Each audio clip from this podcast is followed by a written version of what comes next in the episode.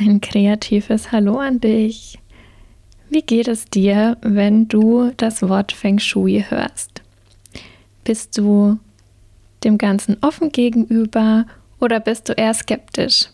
Egal, was deine Reaktion ist, hör dir auf jeden Fall die Folge an, denn ich werde mit Gabriele Rosenow darüber sprechen, was Feng Shui überhaupt ist. Ja, sie wird auch mit einigen Vorurteilen dem Ganzen gegenüber aufräumen. Ich freue mich so sehr, dass sie sich die Zeit genommen hat. Viel Spaß mit dieser Folge.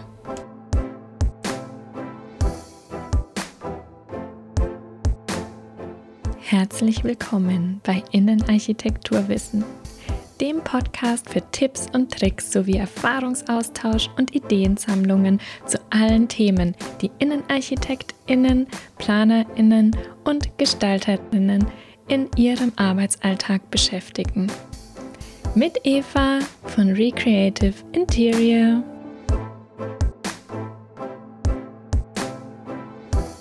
Bevor wir gleich in die Folge starten, möchte ich dich fragen, wie geht es dir gerade? Ich habe mich mit vielen Innenarchitektinnen in den letzten Monaten unterhalten und die meisten haben gerade die Herausforderung, dass sie entweder keine Sichtbarkeit haben, keine richtige Akquise betreiben oder umständliche und veraltete Projektabwicklungsprozesse haben und vor lauter Abarbeiten irgendwie den Fokus für das Wesentliche verloren haben. Geht's dir auch so? Dann habe ich am Ende der Folge genau das Richtige für dich. Heute habe ich in meinem Podcast wieder eine wundervolle Gästin, nämlich die Gabriele Rosenow. Und ich freue mich total, dass sie heute hier ist. Wir werden über ein ganz tolles Thema sprechen, nämlich Feng Shui. Und wir werden heute auch mit einigen Vorurteilen dem gegenüber aufräumen. Da freue ich mich schon richtig drauf. Und ja, herzlich willkommen, liebe Gabriele. Gerne äh, darfst du mal ein bisschen von dir erzählen, bevor wir in die Fragen reinstarten. Ja, guten Morgen, liebe Eva. Vielen herzlichen Dank für die Einladung in deinen Podcast. Ich stelle mich gern erstmal vor. Ich bin die Gabriele Rosenow und seit mittlerweile 38 Jahren als Innenarchitektin tätig. Und seit 17 Jahren beschäftige ich mich zusätzlich zu der Innenraumgestaltung auch mit dem Thema Feng Shui und die Umsetzung dieses Themas in die europäische Wohnkultur. Feng Shui mhm. gehört meiner Meinung nach zu den präzisesten und wirksamsten Methoden überhaupt. Und ähm, seit ich meine Ausbildung zur zertifizierten Feng Shui-Beraterin 2006 beim Kimak-Institut gegründet vom Dr. Lim, den kennt bestimmt jeder Feng Shui-Interessierte, gemacht habe, bin ich also wirklich sehr begeistert und mache immer wieder Weiterbildungen zu diesem Thema.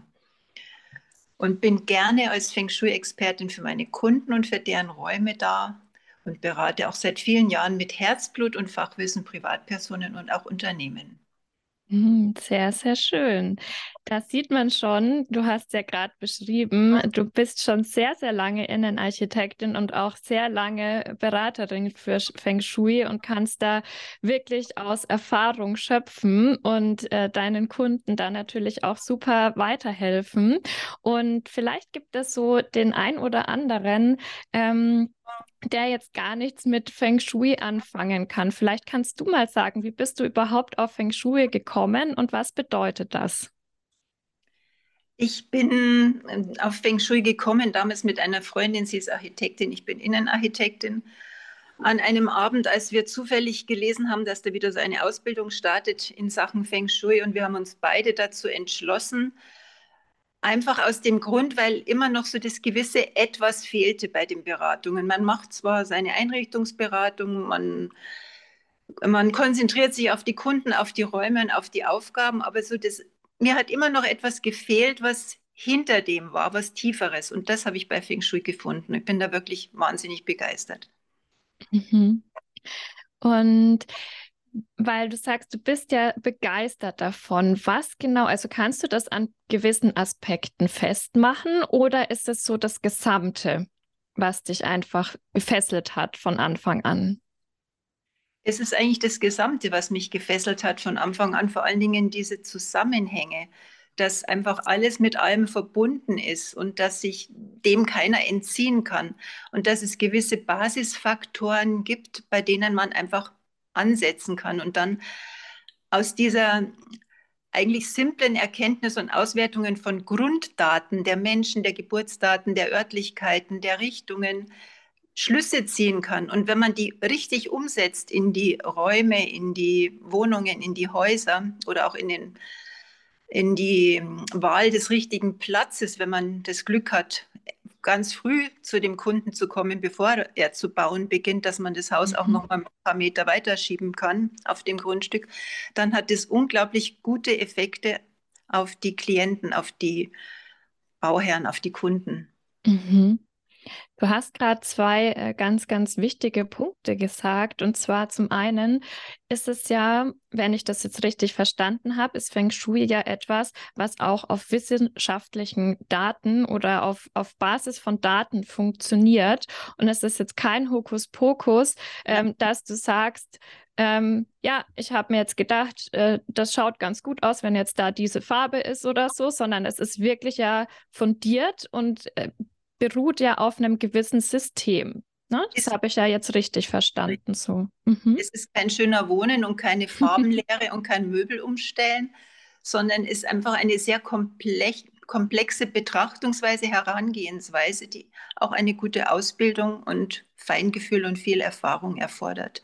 Mhm. Und das ist wissenschaftlich fundiert. Das gibt es ja eigentlich schon seit über 5000 Jahren überliefert. Da kann man ins Detail gehen, ähm, als das ein chinesischer König entdeckt hat und seine Nachkommen das weiterentwickelt haben. Es war ja dann am chinesischen Kaiserhof sogar so, dass der Kaiser nur immer da wohnen durfte in seinem Palast, wo die Astrologen und Taoisten berechnet haben, dass er gerade am optimalsten unterstützt wird von den ihn umgebenden Faktoren. Okay, Wahnsinn. Das ist richtig spannend. Das wusste ich zum Beispiel auch noch nicht.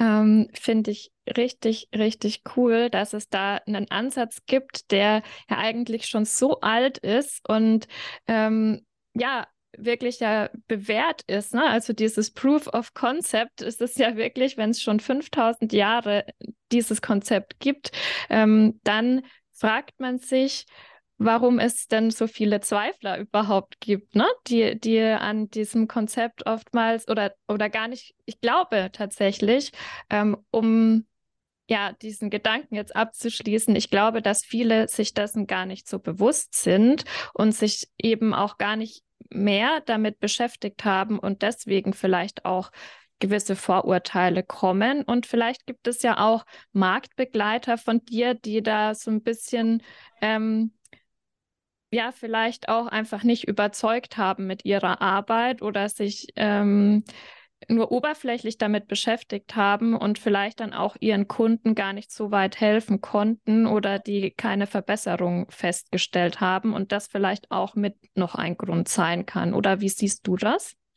Ja, es gibt grundsätzlich leider auch viele Feng Shui-Mythen, ähm, mhm. die quasi das die Akzeptanz von richtigem Feng Shui vielleicht etwas herabsetzen, wie zum Beispiel eine rote Tür hält jedes Unglück fern oder Kristalle im Fenster stoppen das Qi und mhm. Giebel und Dachbalken werden durch Bambusflöten neutralisiert und lauter so Zeug oder Feng Shui-Tapeten sorgen für Harmonie. Es hängt sich eine ganze Industrie an dieses Thema, um irgendetwas zu verkaufen. Oder Delfine mhm. stärken ihre Partnerschaft. Äh, schlafen sollte man immer Richtung Osten. Das ist alles eigentlich Humbug. Mhm. soll man, gutes Feng Shui, das sieht man gar nicht durch Bambusflöten oder durch irgendwelche Kristalle in den Fenstern. Gutes Feng Shui sieht gut aus und wirkt. Das ist einfach da, man spürt es. Mhm. Das heißt, es wirkt eher aufs Unterbewusstsein und es muss gar nicht durch irgendwelche optischen Merkmale äh, bemerkbar gemacht werden, sozusagen, sondern es ähm, ist sozusagen die Kunst, das so in die Gestaltung zu integrieren, ähm, dass man am Ende jetzt gar nicht sagen würde, ah, da war jetzt aber ein Feng Shui-Berater am Werk. Ähm, genau. Genau, und, und das ist ja eigentlich auch das, was dein Ziel ist, ne, für die Kunden, dass du das so harmonisch integrierst ähm, und eben gar nicht so diese typischen Dinge, die man vielleicht im Kopf hat, ähm, dann sofort sieht. So ist es, genau. Es, man muss es einfach spüren, dass die Umgebung wirkt, dass sie in guter Resonanz ist mit den Personen, die sie nutzen, weil die sollen ja auch aus ihrem Umfeld Kraft und Unterstützung ziehen und nicht geschwächt werden. Das ist das Wichtigste. Ja, und das ist, glaube ich, uns allen als Planer, als Gestalter ein großes Anliegen, ähm, dass wir da positiv auf das Wohlbefinden von den Raumnutzern einwirken können. Du hast vorhin noch einen zweiten spannenden Punkt genannt, und zwar, ähm, dass es ja eigentlich ganz gut ist, wenn man so bald wie möglich in das Projekt mit reinkommt, weil du ja meintest, ähm, dass man sogar auch ähm, äh, ja, Auswirkungen oder Einfluss drauf nehmen kann, wie sich jemand fühlt, ähm, indem man vielleicht das Haus einen Meter weiter links, weiter rechts setzt. Ähm, das heißt also, wenn man überlegt, ähm, jemanden wie dich zur Planung hinzuzuziehen, ist es ähm, besser, wenn man dich so bald wie möglich mit im Boot hat, oder? Das ist es generell, einfach mhm. schon mal von der Planung, von der Ausrichtung der Räume mhm. gegeben zu den Richtungen, die ja dann irgendwo von der Lage des Hauses her vorgegeben sind. Wer schläft wo? Mhm. Wo kommt die Küche hin? Wie sind die Räume lokalisiert? Das ist sehr wichtig. Aber im Vorfeld würde ich auch immer noch eine Geomantin, die mit mir arbeitet, hinschicken, die dann wirklich testen kann, wie viele Bovis-Einheiten wo auf dem Grundstück sind, ob eventuell, wenn man Glück hat, vielleicht so ein, bisschen ein Kraftplatz, ein besonderer Kraftplatz dabei ist und ob man den so legen kann oder das Haus zudem so legen kann, dass man am meisten von diesem Kraftplatz partizipieren kann. Das einen mhm. unterstützt maximal. Das hört sich richtig gut an. Und äh, für alle, die jetzt mit dem Begriff Geomantin nichts anfangen können, kannst du da vielleicht noch mal drauf eingehen? Geomantie ist eine ganz alte Lehre auch und bis ins 18. Jahrhundert haben zum Beispiel alle Priester eine Lehre als Geomant gemacht, eine Ausbildung. Und die Kirche hat sich dieser ähm, Wissenschaft, ähm, wie soll ich sagen, die hat sich dieser Wissenschaft auch bedient, um zum Beispiel die guten Plätze für die Prediger, für die Pfarrer zu finden, indem sie im Osten standen auf einem Kraftplatz und die Gläubigen wurden halt durch die Zugangstüre der Kirche geleitet, die manchmal auf Wasseradern, auf negativen ab ziehenden Wasseradern waren, sodass die Gläubiger schon klein und kleinlaut in die Kirche kamen und dann irgendwo das Machtverhältnis entsprechend schon vorbestimmt war. Mhm. Okay. Geomantie ist aber auch das Finden von Kraftplätzen, von Wasseradern. Manche gehen mit Wünschelruten, das haben ja die Bauern auch früher schon gemacht, um für ihre Kühe Wasser zu finden. Mhm. Eine ganz alte Lehre. Okay, danke schön. Ja. Ähm, ich überlege jetzt, wenn ich jetzt ähm, ja so einen Raum vor mir habe ähm, und gibt es da so ja vielleicht drei Tipps, ähm, die jetzt nicht diesem Humbug, was du vorhin ja auch gesagt hast, entsprechen, sondern einfach, was du aus deiner Erfahrung heraus sagen kannst, die man vielleicht ähm, zum Beispiel für sich zu Hause oder in seinem Büro umsetzen kann. Also vielleicht drei Punkte, ähm, ich weiß, es ist immer individuell zu betrachten. Wahrscheinlich gibt es jetzt kein, ähm, kein Konzept, was man auf alles stülpen kann, aber vielleicht gibt es ja so drei Punkte, wo du sagen kannst, da kann man mal drauf achten. Also wenn man jetzt zum Beispiel davon ausgeht, du hast ein Büro, dann wäre es schon mal sinnvoll, die Sitzposition so zu wählen, dass du den Blick zur Tür hast und die Wand im Rücken. Das stärkt dir den Rücken und gibt dir Sicherheit. Mhm dass du den Tisch frei hast für flüssiges Arbeiten, also dass man immer wieder aufräumt. Das ist ganz wichtig, dass man Klarheit macht. Eventuell, dass du eine blühende, gesunde Pflanze oder eine kräftige Pflanze nicht mit spitzen Blättern, keinen Kaktus im Büro hast.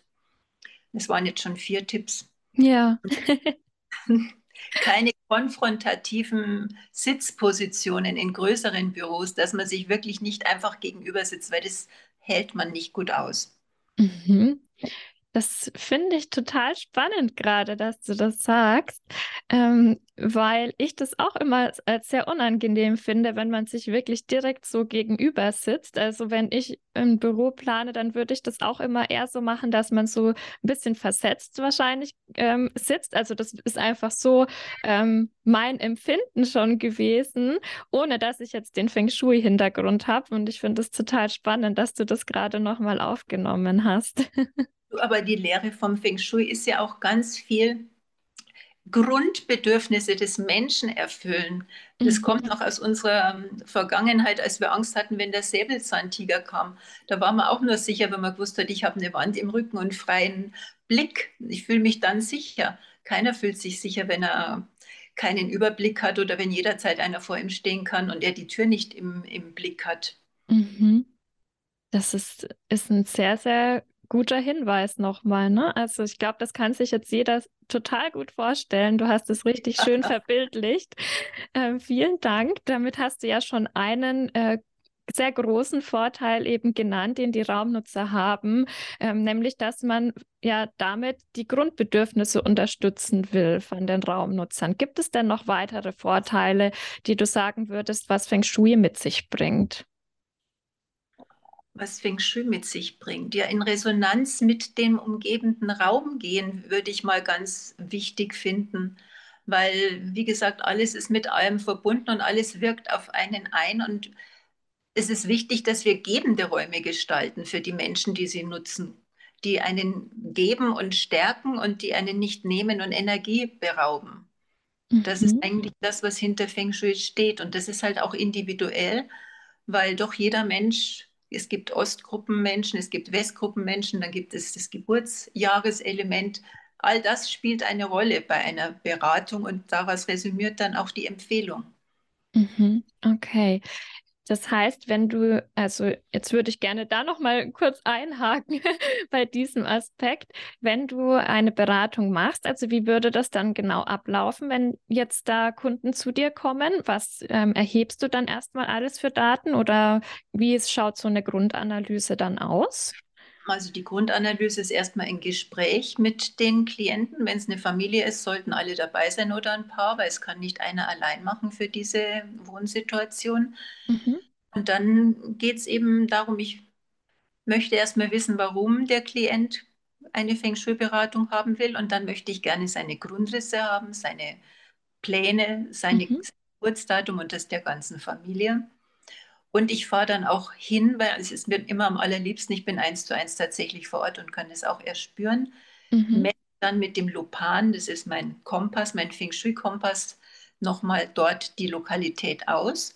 Und dann kann ich eine Analyse erstellen. Dann kann ich meine Punkte abarbeiten und am Schluss all das ähm, zusammenfassen und meine Empfehlungen abgeben. Okay, das klingt richtig schön. Es ist ja auch immer wichtig, dass man alle mit einbezieht, ne? die dann die, die Räume letztendlich bewohnen, nutzen. Das ist ja immer sehr, sehr wichtig. Ja. Ganz wichtig, wenn da einer von denen sagt, ach so ein Quatsch und das will ich nicht, dann muss man den auch erstmal anhören und versuchen, ihm zu erklären, warum das ein Vorteil für ihn ist, wenn er da mitmacht und für die ganze. Mhm. Ja. Ja, vielen Dank auf jeden Fall. Ähm, glaube ich, dass du da bei vielen jetzt auch so ein bisschen Licht ins Dunkel gebracht hast, was da ähm, eigentlich wirklich hinter Feng Shui steckt, ähm, dass es ja sehr analytisch ist, dass es eben nicht nur das Gefühl ist, was aber natürlich auch mit reinspielen darf.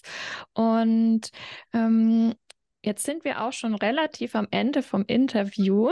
Ich habe immer äh, noch mal so ein paar Fragen am Schluss, ähm, die ich auch gerne dir stellen würde. Und zwar zum einen hier in dem Podcast geht es ja nicht nur darum, dass man verschiedene Denkweisen bespricht und so eine Plattform einfach für, für unterschiedliche Ansätze hat, sondern es geht mir auch darum, ähm, dass man Pro Prozesse optimieren kann im Arbeitsalltag. Und vielleicht hast du ja irgendein Business-Tool, ähm, was du gerne nutzt und was dir bisher gut geholfen hat in deinem Berufsleben? Mein Business-Tool in meinem Berufsleben, ich würde sagen, das Wichtigste ist tatsächlich ein Ratschlag, den habe ich mal vor ganz vielen Jahren in einem Unternehmensberater Buch gelesen und zwar, was erledige ich an welchem Tag und in welcher Reihenfolge? Also sprich mhm. priorisieren. Das klärt okay. doch. Ja, das ist, das ist richtig, richtig gut. Das ist ja dann gleichzeitig auch schon eigentlich der beste Tipp, den du bekommen hast, wahrscheinlich bisher. wertvoll. Ja, ja, richtig, richtig schön. Gabriele, das war ein ganz, ganz tolles Interview. Ich habe mich total gefreut über all die Infos, die du mit uns geteilt hast. Ich stelle natürlich in die Show Notes auch deine Kontaktdaten, wenn jemand sich mit dir connecten will, wenn jemand dich gerne hinzuziehen möchte bei einer Planung, ähm, dann können alle natürlich gerne, die hier zuhören, mit dir in Austausch gehen. Ähm, ich bedanke mich für deine Zeit. Ich freue mich, dass du ja. da warst.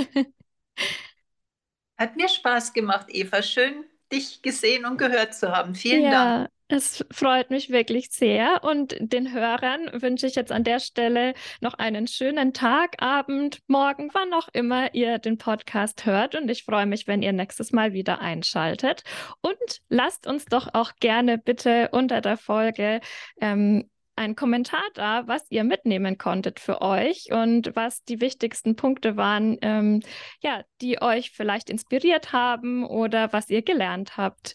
Vielen Dank und macht's gut. Tschüss, Eva. Ciao. Tschüss.